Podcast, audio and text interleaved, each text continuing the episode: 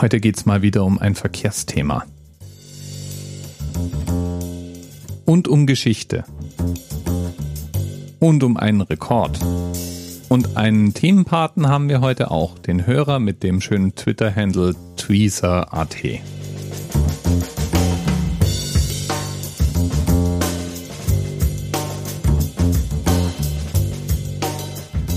Startpunkt, der ist heute im Jahr 1840 im Zeitalter der Lokomotive und der Dampfmaschine.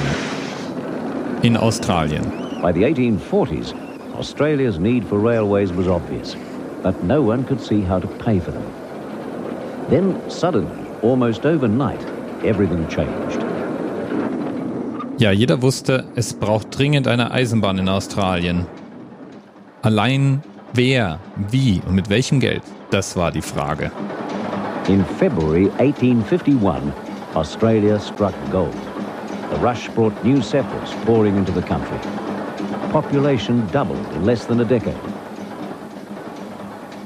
Suddenly, Australia was rich, and the railway age was finally born.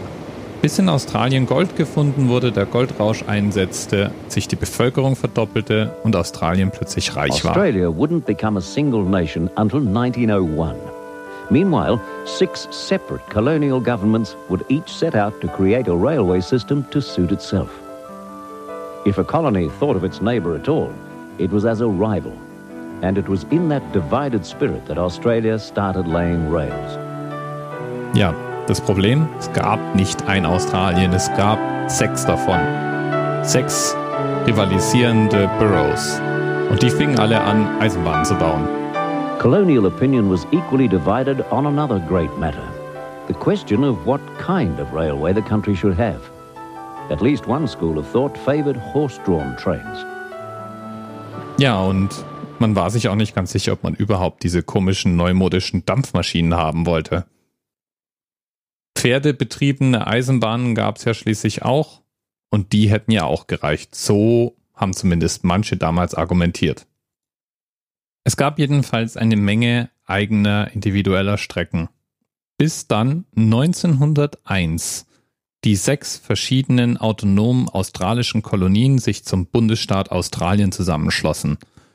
Und Westaustralien machte bei diesem Zusammenschluss zur Bedingung, dass eine Eisenbahnlinie gebaut werden würde. Eine Eisenbahnlinie, die die wichtigsten Siedlungszentren miteinander verbinden sollte.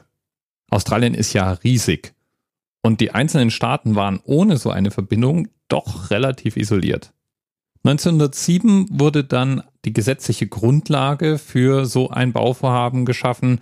Es wurde ein Gesetz erlassen, eine Gesellschaft gegründet. Mit dem Bau wurde von beiden Enden Australiens angefangen. Und die beiden Baukolonnen trafen sich am 17. Oktober 1917 im Inland. Die Gesamtlänge der transaustralischen Eisenbahnstrecke beträgt 1692,6 Kilometer. Und die Strecke kreuzt keine Süßgewässer. Das heißt, um das Personal und die Dampflokomotiven zu versorgen, musste Abhilfe geschaffen werden. Deswegen wurde in großen Abständen nach Grundwasser gebohrt und es wurden Reservoirs angelegt. Allerdings war das Problem, dass auch das Grundwasser oft Salzwasser war. Und Salzwasser lässt sich weder zum Betrieb von Dampflokomotiven benutzen, noch kann man es trinken. Und deswegen mussten gerade am Anfang die Züge oft bis zur Hälfte ihrer Ladung und ihres Eigengewichts an Wasservorräten mitführen. Die transaustralische Eisenbahn besteht aus einer einfachen Spur. Jetzt gibt es natürlich ein Problem, wenn Gegenverkehr herrscht. Kann ja nicht immer nur in eine Richtung fahren.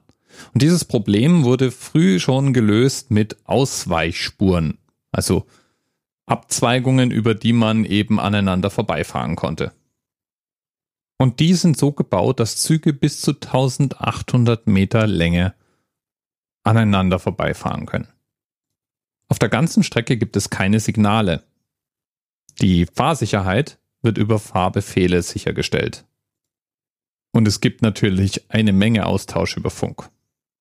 Die Streckenführung ist über weite Teile, Australien ist nun mal ein weites, dünn besiedeltes Land, durch Wüstengebiete und weite Ebenen. Unter anderem durchquert die Eisenbahn die Nullarbor-Wüste.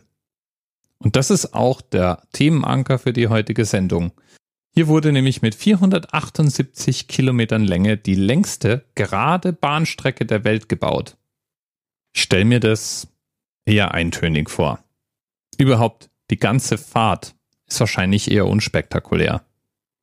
Die insgesamt knapp 4000 Kilometer bewältigt man in drei Tagen.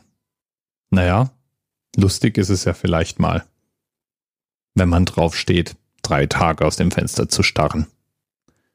Bis bald. TMRS 10, 9, 8. The experience of 47 individual medical officers. Was hier über die Geheimzahl der Illuminaten steht. Und die 23. Und die 5. Wieso die 5? Die 5 ist die Quersumme von der 23.